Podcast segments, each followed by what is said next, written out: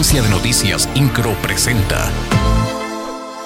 Resumen informativo. Durante la premiación a expositores en el marco del Día del Ganadero, dentro de la Feria Internacional Ganadera de Querétaro 2022, el gobernador Mauricio Curi González felicitó a cada uno de las y los participantes en este evento y aseguró que desde su administración se trabaja para apoyar a las y los empresarios que han sabido impulsar al Estado al siguiente nivel. En el marco de la celebración del Día del Ganadero 2022, el presidente de la Unión Ganadera Regional de Querétaro, Alejandro Ugalde Tinoco, encabezó con el gobernador del estado, Mauricio Curi, la entrega de reconocimientos a tres destacados queretanos impulsores del sector primario de Querétaro. Además, en el marco de la 85 Feria Internacional Ganadera Querétaro 2022, el presidente de la Unión Ganadera y el gobernador cancelaron la estampilla postal del Día Nacional de la Ganadería.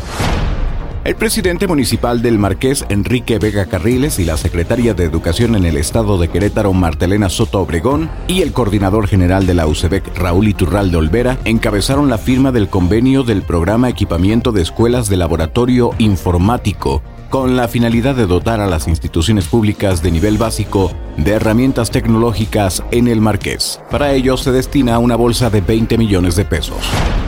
con la finalidad de proteger a la población que se encuentra en condiciones de mayor vulnerabilidad ante las bajas temperaturas en la temporada invernal, el municipio de Querétaro a través del sistema municipal DIF ha entregado 5.612 cobijas y 11.224 apoyos alimentarios, principalmente a los adultos mayores de colonias y comunidades que más lo requieren. INCRO, Agencia de Noticias.